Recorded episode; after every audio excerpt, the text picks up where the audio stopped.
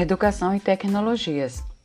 A educação é e sempre foi um processo complexo que se utiliza da mediação de algum tipo de comunicação entre o conhecimento e o aprendente, junto à ação do docente em sua interação pessoal e direta com os estudantes. Dessa forma, podemos considerar a sala de aula como uma tecnologia, entre aspas, assim como o quadro negro, GEIS, o livro e outros materiais pedagógicos. Processos de socialização em linguagem sempre mediaram e permearam a experiência humana, mas somente a partir da modernidade, com o surgimento de mídias de massa, como o impresso e depois os sinais eletrônicos, é que se observa um enorme crescimento da mediação da experiência decorrente dessas formas de comunicação. A tecnologia já faz parte da educação há século, desde o livro impresso, do uso do lápis e do quadro negro.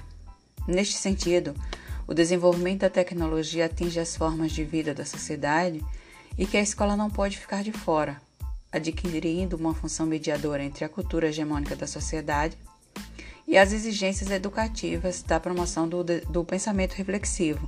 Esse é um pensamento de Lituin. E há tecnologias antigas que se renovam a partir de novos critérios de uso. Por exemplo, o rádio, que era utilizado antes nas casas, eles passam a ser utilizados no carro e posteriormente na sala de aula como forma como instrumento de aprendizagem. E ele se renova.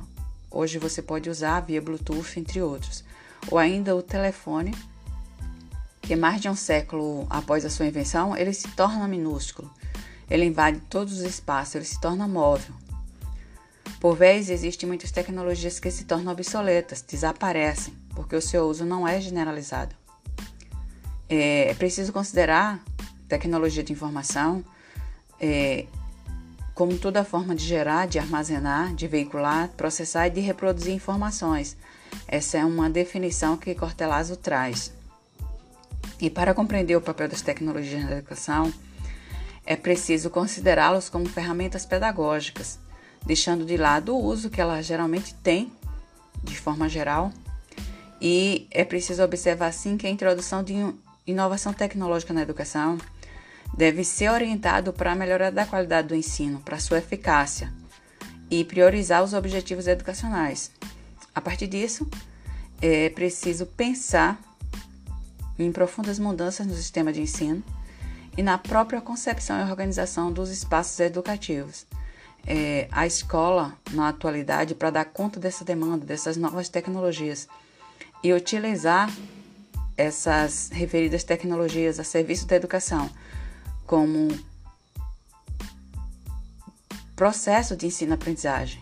Então é preciso que haja essa mudança para que ela tenha essa utilização a serviço da educação.